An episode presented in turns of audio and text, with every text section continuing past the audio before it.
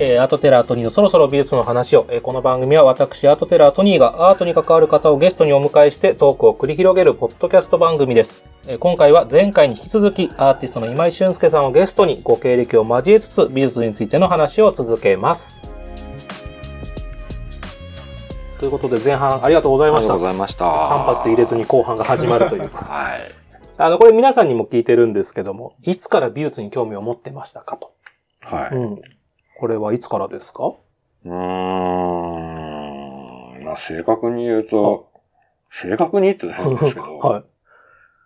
まあ、生まれた頃からうん技術のある環境で育っていたので、え、それはどういうこと？でお父さんお母さんがと？まあ、父親が、あの、玉美を出ていて、うんうんまあ、僕が行っていた高校の美術の先生だったんですよ。あ、そうなん僕、だ。親父に絵を教わってたんですよ。3年間。そうです。3その時はお父さん年間っていうか、まああ、受験も含めてうんうん。教わってましたね。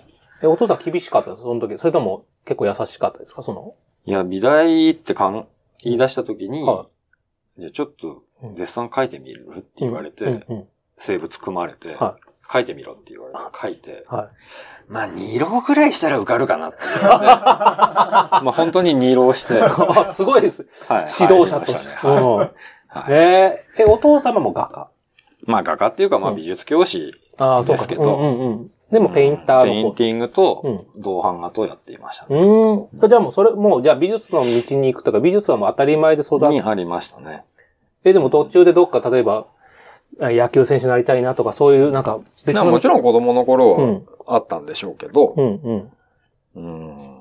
けど自然と、まあ高校の時に進路を決める。はで、まず行きたく、じゃあうん行けない学部と。行きたくない学部を削ってみようと思ったんですよ。な消去法 そううん意外と美術と音楽ぐらいだな。はで音い。だいぶ楽は、削られましたね。そう音楽は今から、もちろん数学とかすごい好きだったんですけど、いや、これ、大学行って専門に勉強してどういう風になるのかが想像つかなかったっていうか、当時の高校生には。うん、まあそれでうん。美術うん。なのかなっていう。でも、美術でその福井から、その行く場所がですね、むさびなわけじゃないですか。はい。でも福井って場所的に関西圏にも行けるじゃないですか。そうですねどうし東京、それはもうもう東京志向だったんですか？えーっと、僕、うんまあ正直言うと京都でもいいなっていう思いはありました。うんうんありましたけど、父親がうん美大に行くなら東京以外ダメだと。あ、そういう教えがあったんです。これはなんでかっていうと、まあ美大、大学生の4年間ぐらいは、うん。東京を経験した方がいいよと。へえ、うんうん。っていうので、うまあ、かたくなにうん。東京しかあかん。東京しかあかんって関西弁で。そうですね。んんんでもお父様も東京4年。4年いましたね。ちょうど大学闘争の世代なんですけど、うんうんうんうん。4年間いましたね。で、ムサビを選んだのなんか理由はあったりするんですか？まあ、むさびしか受かんなかったってのもあるんですけど、うんうん。まあ、当時、宇佐美啓治さんっていう作家さんが先生でいて、はいはいはいはい。まあ彼がいるところで学べるんだったらうん、むさびいいな、うんうんうん。もちろんイメージとしては玉美の方がかっこいいなとか、あ、そういうのもある。うんうんうん。美術やってる人間のイメージとしてですけうんど、うんうんあったんですけうん。ど、うんうん。まあ、むさびに行こほううっていうほうほ感じでしたね。う。どうですか？ムサビのその4年間で、うさみさん、うさみさんにもいろいろと教えてもらう。結局最、大学入って最初の授業は宇佐美さんが担当だったんですけど、2年目かな？うん。京都芸大に行っちゃいまして、宇佐美さん。今日、そう京都 いなくなっちゃったじゃん、みたいな。関西に行っちゃったんじゃん。どうすんだ、みたいな 話が違うじゃん。感じでしたね。はい。え、その後にこう印象的だった先生とかっていらっしゃるんですか？大学で。うーん、まあその、前半も話したんですけど、まあ僕美術やらなくても周りいっぱいできる人がいるんだなってのが分かってしまって、うんうんうん、で、デザインとか建築が好きだったので、うん。そういう方面を個人的に勉強したり、そういう事務所にバイトに行ったりしながら、うん。まあいろいろあって、うん。まあ絵を描くことに決めたんですけど、うん。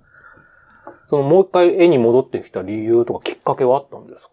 まあ憧れのデザイナーたちが自分のデザインしたものうん。を楽しそうに、うん。これはね、こういうことなんだよね、とか教えてくれたのを見てて、うん。あ、物作るって素敵だなって思ってしまう。うんうんじゃあもう一回物を作りたい。うんじゃあ、ええかなと思って、うんうんじゃあどうしたらいいんだろうと思って、まあ当時僕の先生だったうん丸山直文さんああ、はいはいはい。がいて相談したら、うんいやまあデザインとかやってたんだったら、それキャンバスに書けばお前の絵なんじゃねえのみたいな。ことを軽く言ってくれて、うんうん。それでああそうかと思えたのがすごく大きかったかうなと思い。ます。もっとなんか考えて、うん。まあ、積み上げてきて、うん。絵を描かなきゃいけないのかなと思ってたんですけど、うんまあお前はお前で積み上げてきたものがあるんだから、うんそれをやればいいんだよって言ってくれたのは僕はすごくうん。大きいなと思ってますね。その、周りの人たちっていうのは、とあれですか、その絵の腕前がすごかったと？腕前もそう、うん腕前もそうですけど、考えてることも面白いですし、ああ。あアーティストって多分こういう奴らがなっていくんだろううんうんうなんっていう感じがすごくあったのかなと思いますね。まあ優秀な人が多かったですしね。でもこの結構ポッドキャストは、あの、画家目指す人とか美大の子も聞いてくれたりしてるんで、ん中にはやっぱ悩んでる人もいると思うんですけど、うん。そういう悩みを経ても古典が開けるまでにななったわけじゃないですか。だから多分、うん大学時代の僕を知ってる先生たちが一番びっくりしてるんじゃないですか。はい。そう、だから、そう考えると今井さんにとって、そのアーティストにとっての一つと、資質って何があったら、まあ、そ、それを信じればいけるよ、みたいな、こう、アドバイスするとしたら、その、例えば腕前がなくてとか、大悩んでるのいると思うんですけど。うん。僕結局作家になった人って辞めれなかった人だと思うんですあよ。あ。それでしかないってういうか、まあ、続ける才能があるかどうかっていうのが一番大きいのかなと思いますね。うん。実際辞めちゃったやつもいたんですか？そのいっぱいいますよ、周りで？優秀なのにうんうん。でも、彼らは優秀だから他のジャンルに行って自分が面白いと思うことやっても、ちゃんと成功してますからね。うーん。そうか、そのし、うんまあ、アーティスト、しがみつくじゃないけど、そこも一つの才能なのか。そう。そうですね。ってことですかうんでもその、こ前半ではそういう話しなかったですけど、まあ、ストライプシリーズの話は前半したじゃないですか。うん。その前どういう作品書いてたのかなっていうのはやっぱちょっと気になったんですけど、なんかどうも、インターネットからダウンロードしたポルノ画像や花の図柄を加工し、ウォールペインティングや絵画作品を作り出していた。はい。これ本当なんですか？本当ですね。だまあ、ハードコアポルノですね。ポルノ、ポルノでも。なんで、なんでそんなことをしようと思ういや、当時僕が大学入ったのが1998年で。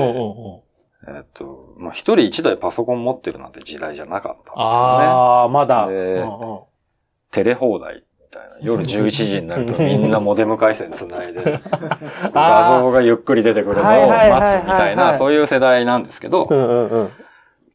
まあ、なんかそういうポルノサイトのリンクを友達が送ってきて、おーと思って見てて、はいはいはい。まあ見ますよ。でもなんかすごくうん薄っぺらい世界なんだなと思ったんですよね。その世界がですか？そう、ん。なんか、そこに映っているうん。ものが重要で、その人じゃなくてもいい。ああ、はは、なんか、それが、あなんかこれ絵みたいだなと思ったっていうか。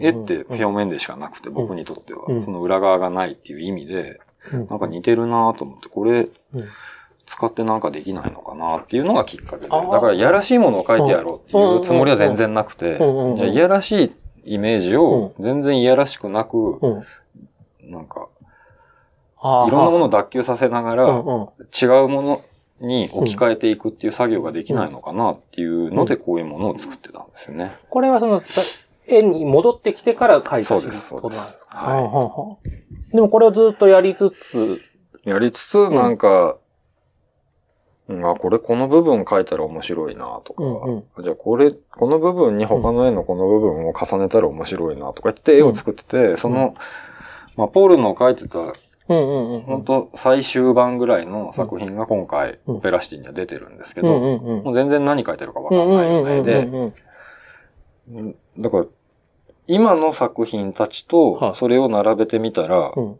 僕の興味全然変わってないんだなと思ったああ、んですよああ、ああ。なんかそれがちょっと面白かったっていうか、うだから、しましまの間にその作品たちがトンと入ってきても全然違和感がないっていうか、やってること変わんない風に見えるし、うん一番最初の展示室にあったやつですよね。そうですねあの斜め壁のちょっと向かい側というか。そうです。だから僕は丸亀見てるので、丸亀なかった作品だから、あれこういうのもあるんだと思ったけど、あれはじゃあ、その、スカートになる以前の。直前ですね。うん。はい。一瞬ちょっとカモフラ柄のようにも見える感じの作品でしたよね。どんどんどんどうん。ん柄を複雑にしていくことで、うん。なんか奥行きとか、うん。字と図とかっていう問題が錯乱していくような状況が作れないのかなっていうのでやっていて、まあ最近はしましまの使いながら同じように、もっと単純な形でも同じようなうん。錯乱は起こせたりもするのかもしれないしと思いながらやってる部分はあるのうんで。まあ結構ブレてねえなっていうのは、ちょっと自分でもびっくりしたっていうか。え、でも逆にその前はどういうのか、普通にやっぱり生物とか風景、まあいわゆるこう、景色とかそういうものは書いたりはしない。人物とか。うんまあ課題があれば書いてましたけど、うん。予備校とかであは、あモデルさんを描いたり生物を描いたりもあったし、うん。大学入って一番最初は人物を描かされて、それ以降は、もう何やってもいいようなうん。授業を選択していたので、うんでもあんまり美術をやる、続けるつもりもなかったの。で、うんうんなんかボールペンでひたすら線を引いてみるとか、っていうことをやってましたね。うんそうか。だからもう最初からそういう興味が違ったんですね。そっちが具象、まあ今も具象は具象だけど。うんうんうんもう圧倒的に僕はい空間が描けなかったんですよね。生物とかでも、人物ではあ、も。はあはあはあ、ボリューム感が描けないとか。うんうんうん。で、最初の、えっ、と、モデルさんを描く授業で、それこそ宇佐美啓二さんが担当してたんですけど、うん。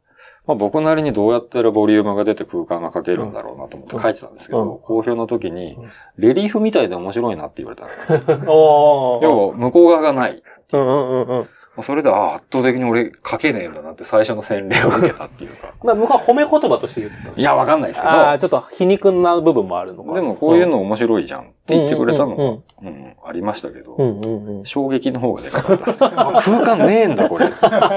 自分ではやったつもり自分でいたんだの中では空間があったんだ。そうレリーフって言われる。え、でもじゃあこの、まあ、ポルノのシリーズ書いてて、それで、まあ前半出てたスカートの話もシリーズになったじゃないですか。こう自分の中でこう最初にこう手応え感じた瞬間というか、あ、俺アーティストでやっていけるかも、みたいなっていうのは、ど、どこだったってあります？うーん。正直言うと、あ、俺、絵描きなんだなって思えたのは随分最近のことなんですけど、うんうんうん。けど、あ、なんか一つうん、形が持てたのかもしれないと思えたのは、まあ、資生堂のアートエッグショーで個展ができた時ですね。僕もこれ見させていただきましたけれども、2014年なんですね。そうですね。も9年前ですう、ね。おーえ、それまでには応募はされてたんですか？学生の頃とかはしてました。うーん何回かう。んうんうん。もう、うん端にも棒にもかからないみたいな。はあ向いてねえんだなっていい。う。うんうん。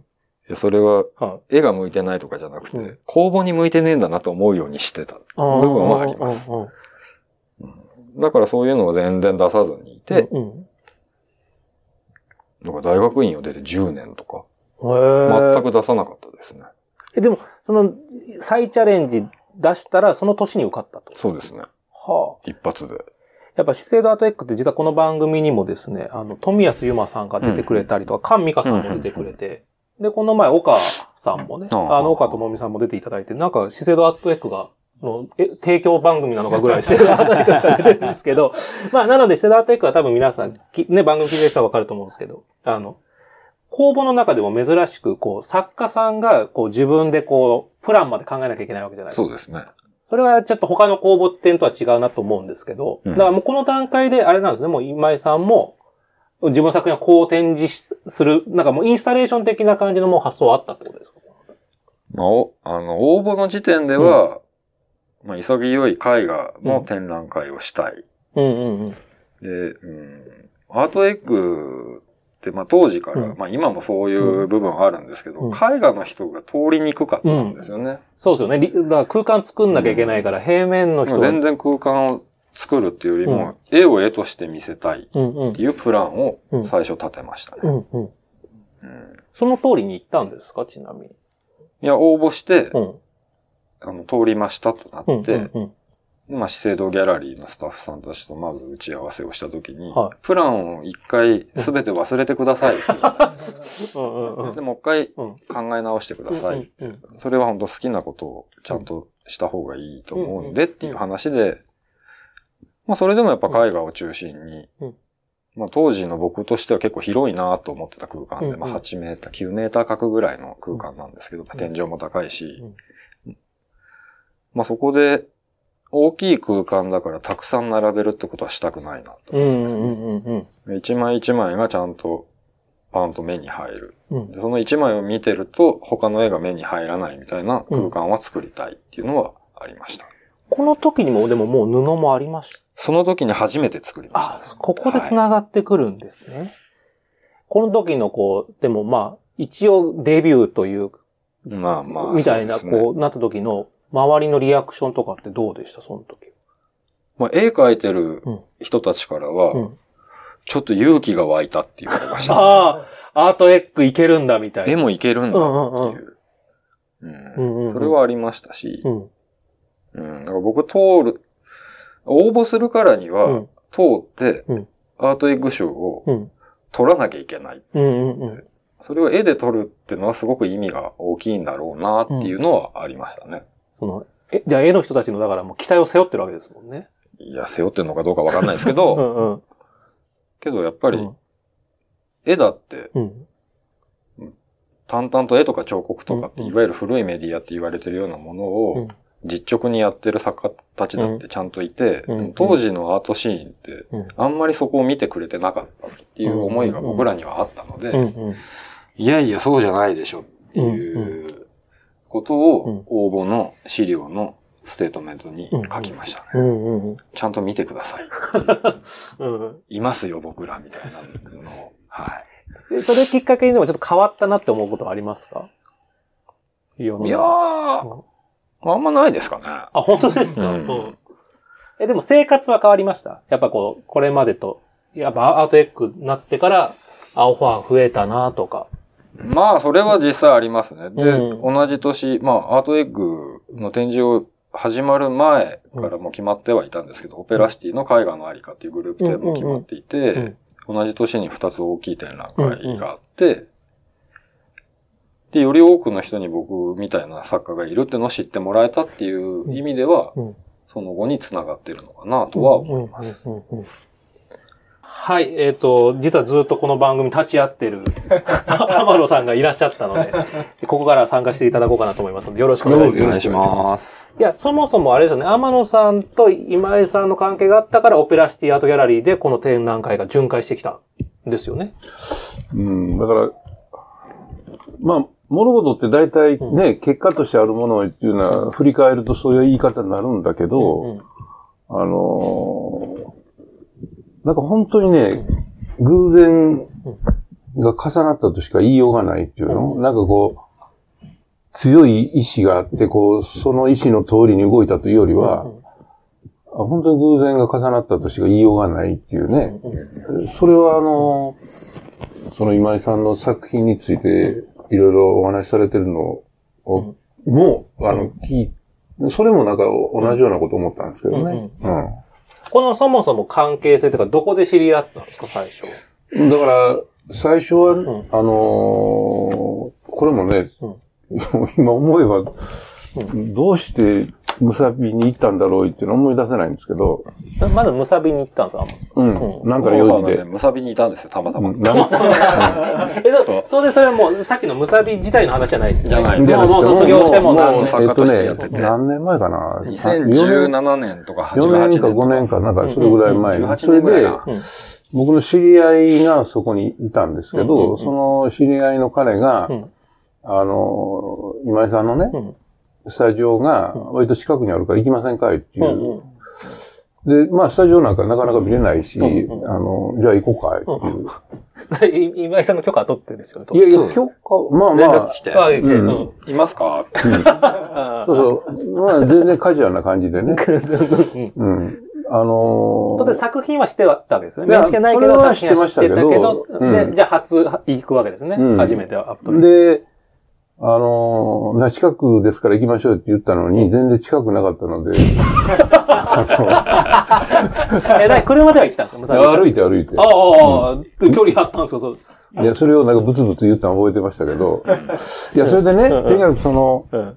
あの、作品いや、だから結局ほら、あの、結果としての作品は知ってたけれども、うんうん。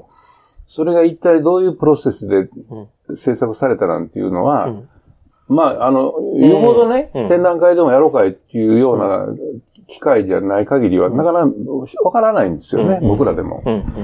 うん。で、それを知ることができたいっていうのが、そこで。そっか、本人ともお話もできて。そうそうそう。こうやって作ってんですよね、そうそうそう。みたいな話を。それで、その、それはそれで終わったんだけど、あの、これもね、いつ、いつって、はっきりと年まで覚えてないんだけど、これはね、あの、聞いてる人は、ちょっとこう、大きなクエスチョンマークになるかもしれないんだけど、た、たまたま、ブラタモリを見ててね。おー。おクエスチョンですね。うん。はい。で、ブラタモリってあの、全部が全部じゃないかもしれないけど、でもあの番組の面白いところは、あの、ある土地に行って、その、知識としての歴史を頭に叩き込むというよりは、なんかまずこの道歩いてみませんかとか、ああ、ああ、うんうん。うん。でそうするとなんか感じませんかとかっていうと問いがけに。で、実際に歩いてみると、なんかゆっくりとした傾斜であったりとあか、はいはいはい。で、それがなんかこう紐解いていくね、うんうん。つまりこうし、体の身体的記憶じゃないんだけど、うん体験みたいな。うんうん。で、それを見てたときに、これってひょっとしたら、その、今井作品を紐解く面白い話でもあるなと思って、で、まあ、間端折りますけど、それで僕生まれて初めて、その本人に、今井さん本人にね、あの、なんか、とにかくテキストは書きたいんで、書いていい今井さんの作。品について。うん、別にその原稿料とか、どっかに出すとか、カタログに出るとか、出版するじゃなくて、とりあえず書いてみたいんで読んでくれんかな、みたいなことを初めて言ったんようんね。それも、なんかこう、その後何か企てようなんていうことは全く考えてなくて、うん単に書きたかったっていうだけだったんですよ。結構な文字数書いたんです、それは。まあまあまあありましたよねまあ結構書いたな。で、それが送られてきたわけですね。そうです。だいぶ時間経ってからね。どどうでしたその4。いやそれが、その、都市の読み解き方と、僕の絵画の読み解き方をつなげてたりとか、なんかそういうのが、まあ都市の裏表の話であったりとか、まあ結構面白くて、はいはいはいはい。わ、すごいですね、みたいな感じで、これ何にも乗らないのもったいないなと思いながら過ごしていてう、ん。その翌年かな、はちょっとドイツのクンストフェライン、まあうん、まあギャラリーのようなはい美術館のようなんなんかよく市民ギャラリーのような。そういうスペースで個展をやるってことになって、カタログ作るから、はい。テキストみたいな話になって、あ、これ天野さんのやつだなと。あ、去年も書いてもらったあれだみたいな。で、あれをうん、えっ、と、ドイツ語と英語に翻訳してうん掲載していいですかねはいっていうお願いをしたらいいですよと言ってくれて、うんでも日本語ではうん出てなかったんですよね。その段階ではとですね。なんかもうカタログも出てたけど、まあ、わざ日本語ドイ訳ツ語と英語のバイリンガルだうんったうんうんうんうん。そうですね。そうそうだからそれ、今は読めるどっかに載ったんですか？結局日本語版は。えっ、と、それがですね、で、僕が丸亀で個展をやりますってなった時に、はいまあ、天野さんうんも含め、いろんな人たちと飲んでる機会があって。まだちょっと言えないんですけど、はい。丸亀で個展やることになったんですよ。ああ、はいはいはい。で、天野さんのあのテキストが日本語で出てないのがすごくもったいないから、うんうん。あれを軸にもう一回ちょっと書き直しみたいなことしてもらえませんかって言ったら、まあ当時天野さんはうん、あざみの辞めた後のあフリーあのフリーランス時代そう。うんうんうん。いいよいいよっていう。んうんうん。う、ああ、じゃあお願いしますね、みたいな感じでうん。書いてもらった。うん。だから、うん。今回、オペラシティでも買えるカタログに、そのテキスト、そうちゃんと綺麗になったものが載ってます。ああ、ついに載ったわけですもんね。でもだから、その、今、ついにって言ったんだけうんど、あ、まあ、あまあ、カタログに出たのは、まあ、ついになんですけど、その今の話のようにね、うんうん。僕はフリーだったし、その、まあ、フリーなんで、その、いただく仕事はもう全部ありがたいっていうね、うんうん。その時代ね、うんうんフリーの時になってよく分かったんだけど、はいはい。で、ああ、ありがたいなと思ったし、その展覧会、美術館展覧会のね、カタログにかけるなんていうのは。うん。で、うんだけどその時はもちろん、あの、オペラシーうんに勤めるであろうなんていうことも、そうか、決まってもない。これから強いほど考えてもなかったし、まあ予定もなかったようんね。うんうんで、それが、まあ、け結果としてっていうかな、あの、巡回にうんこぎつけることができたいっていう。だこれのね、だからあの、まあ、アトリエに訪問も含めて、うんこの流れがね、うん。なんか、さっきも言ったけど、非常に強い意志というか、目標を立ててとかじゃなくて、いろんなことが偶然重なっうんうんうん。たのっていうのはすごく面白いなと思って。ただその出会いがなかったら、もしかしたら丸亀一貫で終わってたかもしれない。そうですそうですもんね、展覧会としてはそう。です、そうです。だってそうですもんね。だからこれ巡回するのは実は知ってた、決まってて僕も天野さんから聞いたけど、早めに告知しちゃうとみんな丸亀行かなくなっちゃうかもしれないから、結構ギリギリまでみんな黙ってましたよね。東京でやることも。でも実際、うん。丸亀が始まる1ヶ月ちょっと前ぐらいに、巡回していいみたいなこと言われて。そうなの？みたいな。そうか、もちろうんん、丸亀さんとオペラさんの間ではいろいろやりとりはもちろんあった上で、僕は何も知らずに、うんそうそう ちなみに、天野さんからの言葉しか聞いてないからなんですけど、最初に来た時のこう第一印象とかはどうだったんですか、今。まあ僕はやっぱ天野さんのことは存じてましたし、ん。まあ天野さんが作った展覧会も見てたし、はいまあいろんなところでお見かけもしてたし、緊張とかするもんなんですか？すごいのもう全然もうなんか、ったですね。どうでした？第一印象は。うーん。大きいな 赤台が身長もでかい。うんうんうん足長とかさ、そういうのは、そんなのは、そんな感じなんですね。けどなんうんか、僕がうん、ああだこうだ喋ってるのをすごく面白そうに聞いてくれてたのが印象に残ってますね。でもその、だえー書いた論文じゃないけど、その、うんテキスト書いたよって言われた時も、うん。まあそういうもんか、みたいな感じだったんです最初は。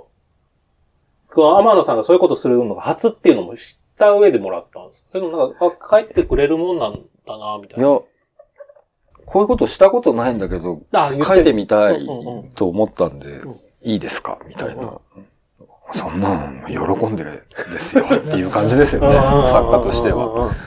で、実際その天野さんの、まあ、文章は、やっぱりまあ皆さん図録買っていただいて読んでいただければなとは思うんですけど、実際こう初めて読んだ時に今井さん、あ、分かってるなっていう感じ、どう、どうでしたその感あ、こういう側面からうん、こういう絵を見ることができるんだなっていう驚きの方が大きかったってうんいうか。全然、やっぱり、僕が見えてないうん。角度からうん、もの見るんだなうんとか、まあそれって一つのもの見ていろんな人が見ればバラバラなのと同じだと思うんですけど、それはすごく新鮮だったし、でもそれがすごくエキサイティングな内容だっうんうんすごく面白かったですね。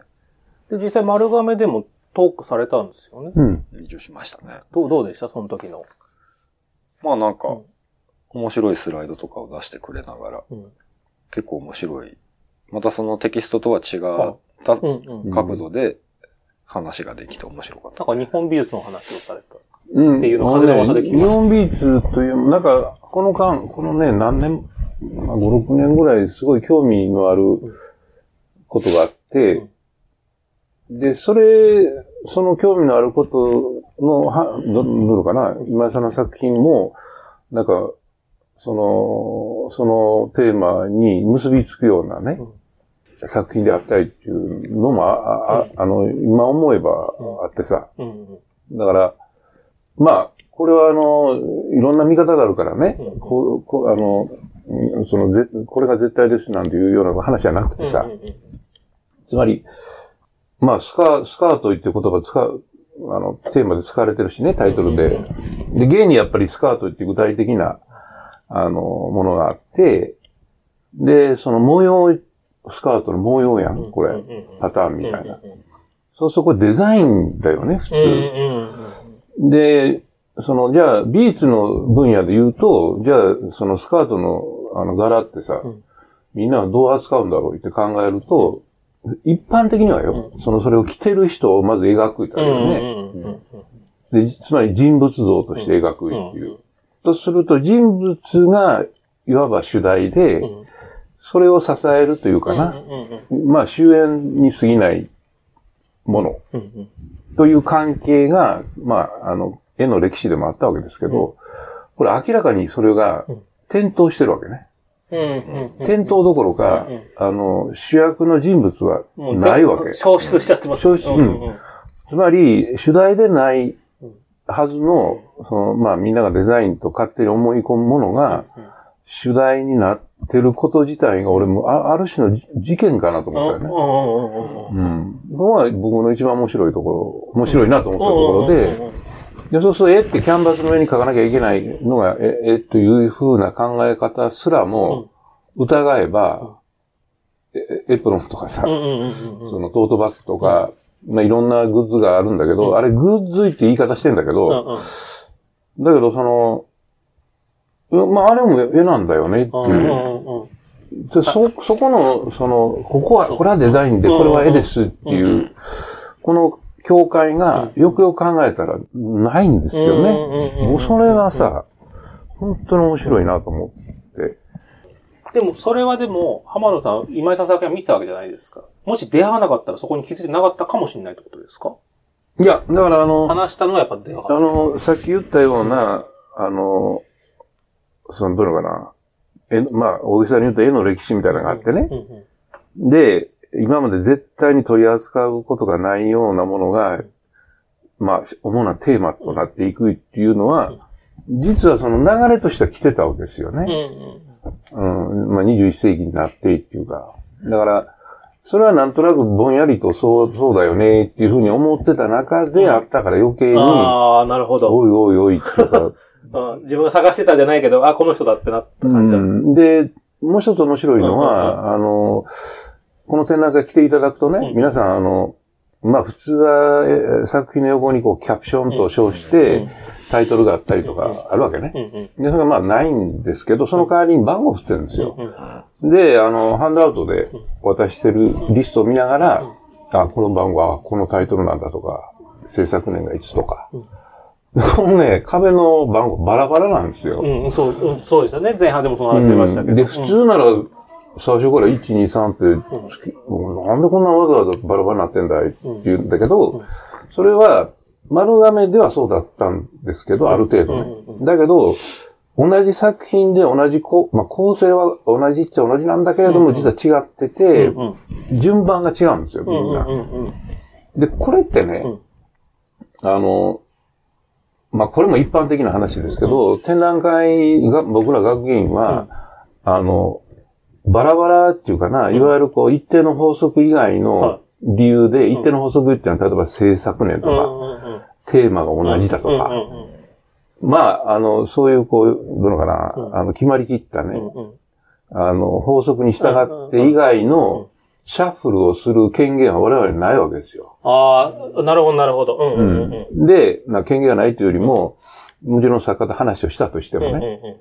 ただ今回は、僕が言ったような意味の制作年だとかテーマ別とかっていう風な、今までの従来のね、まあ言ってしまえば伝統的な分類の仕方を明らかに逸脱してるわけですよ。でも逸脱しててもん、お互いに作品同士がこうし合うっていうの。うんうんうんうんうん。これもね、実はこの展覧会の最大の特徴の一つなんですよ。ほだからこれはみんな他のアーティストもできるかって言ったらそうでもないと。あのね、いや、できないなんて言いませんうんうんうん。よ言わないんだけど、少なくとも今回に限って言うと、あの、順番を変えたとしても、その変える理由は明らかにあってね。うんうんうん。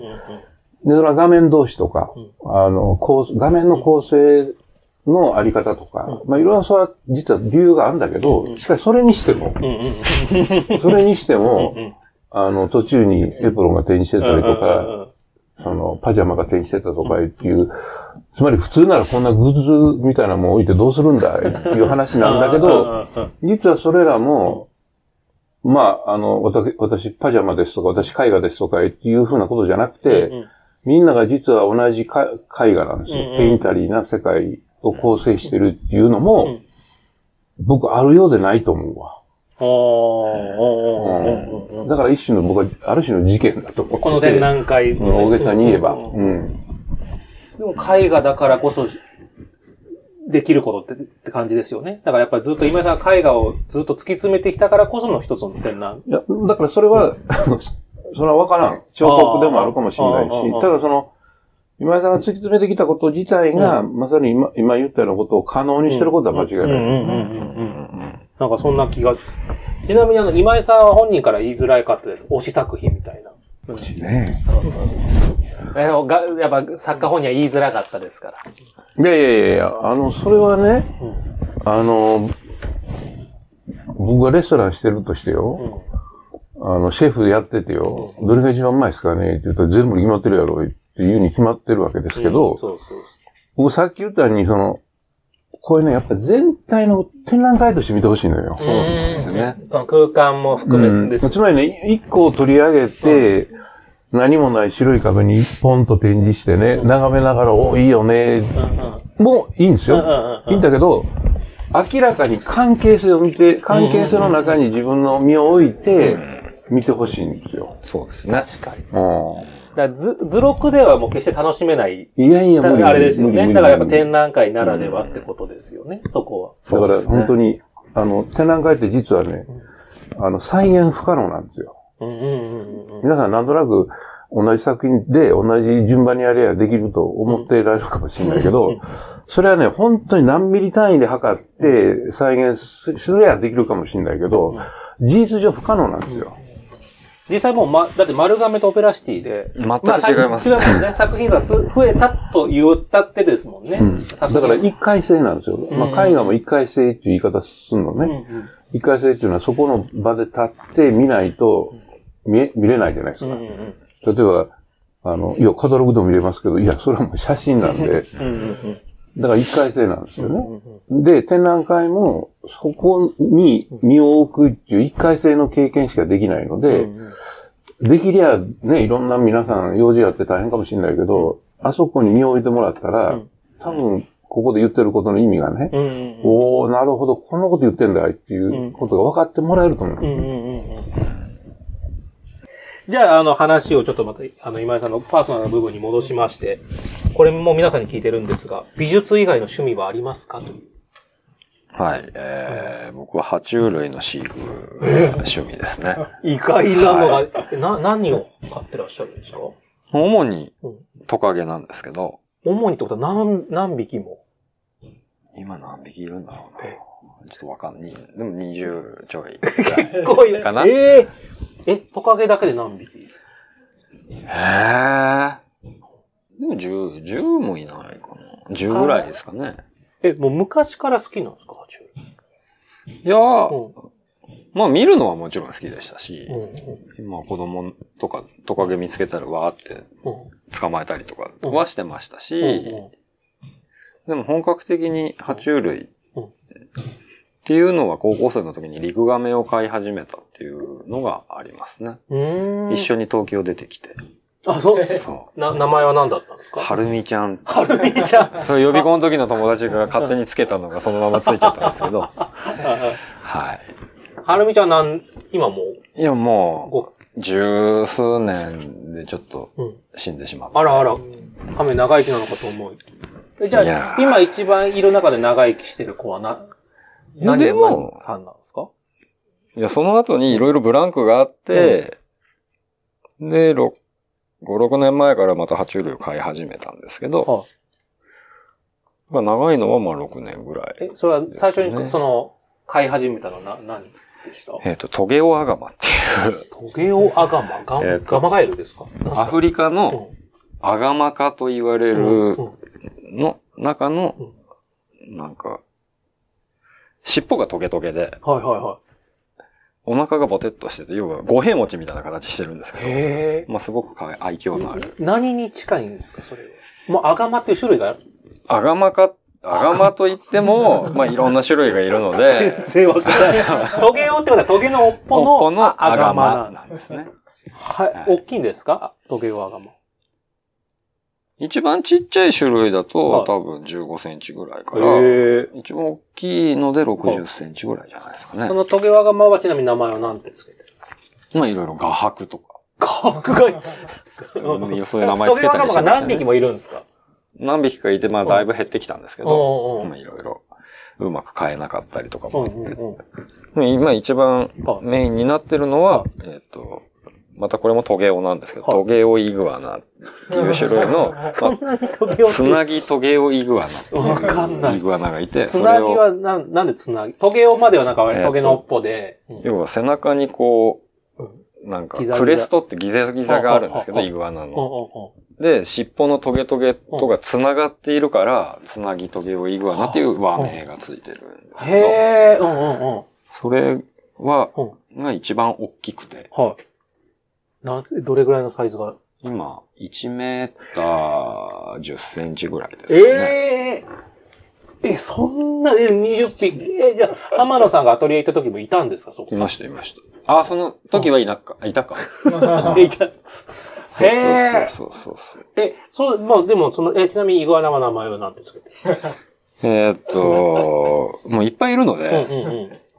えーっと、ライボ、まあ通称ライ様って呼ばれてるライさん、うんうんうん。オスがいて、うんうんうん。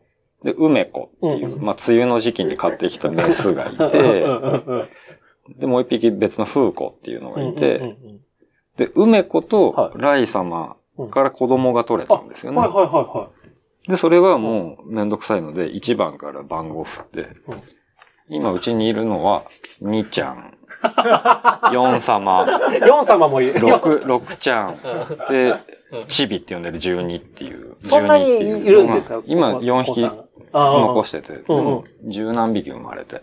あ、それはもう人にお譲りえっ、したい。と、まあ、その専門のショップにお譲りしました。え、え、そんなにお好きなのに、それ書いてみようはなんないんですか？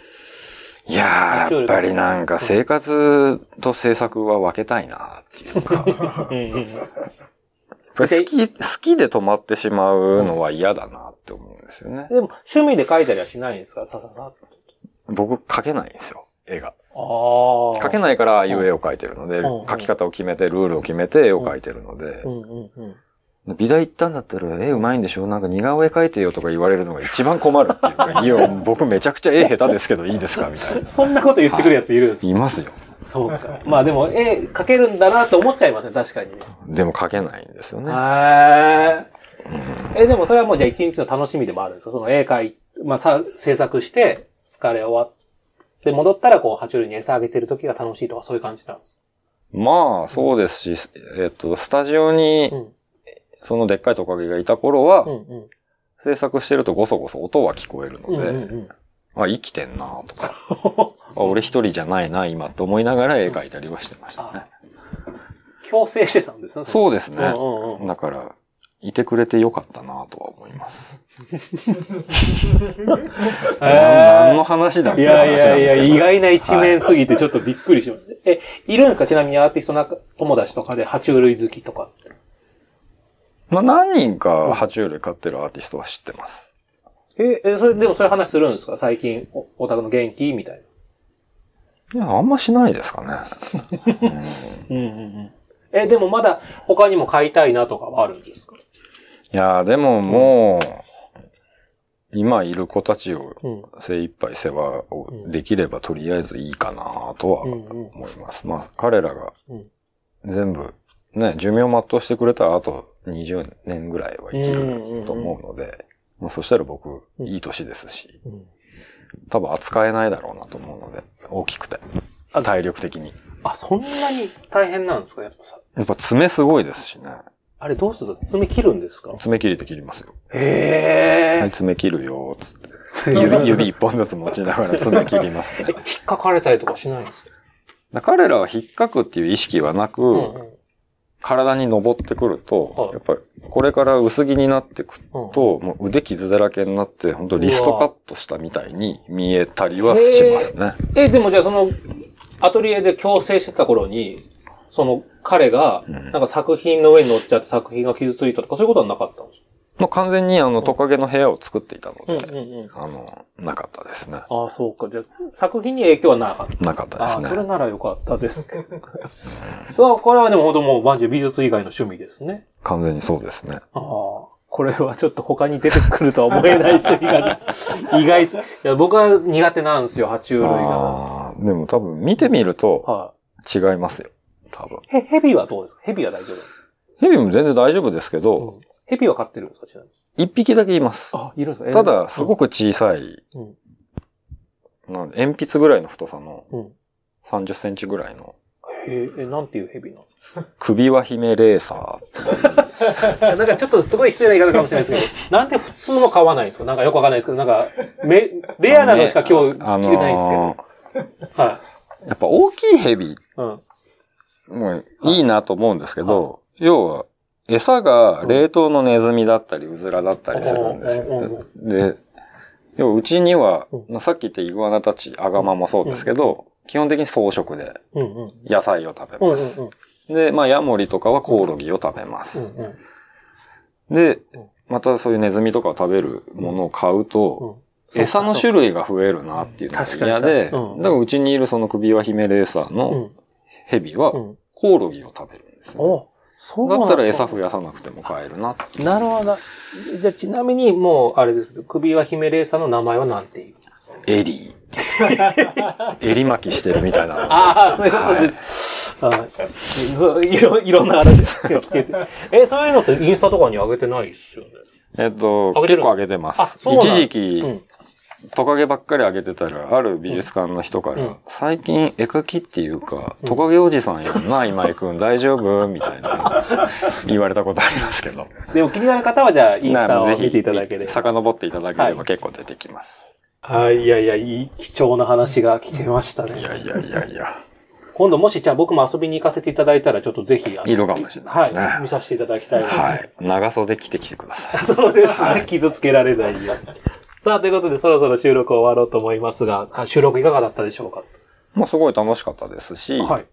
まあなんか、ういろんなことを聞かれて、それに答えてると自分が、ああ、そうだったんだなって、もう一回考え直せたりもしたので、まあいい機会をいただいてありがとうございます。いや、こちらこそ本当ありがとうございます。お忙しいところ、すいさあ、せっかくですので、最後にまた改めて告知をお願いいたしますということで。はい。はい、今、東京オペラシティアートギャラリーにてスカートと風景という個展を6月18日までやっておりますので、えー会期、休みとか、そういうのはオペラシティのサイトとか見ていただけたらと思います。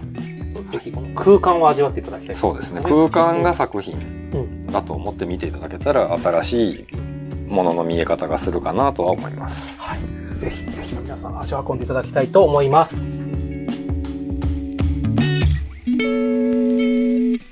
はい、えーこの番組は不定期配信です。各種ポッドキャストサービスでのフォロー、購読をお願いいたします。感想はハッシュタグ、そろそろビュースの話を。今後聞きたいテーマやゲストは番組ウェブページまでお願いいたします。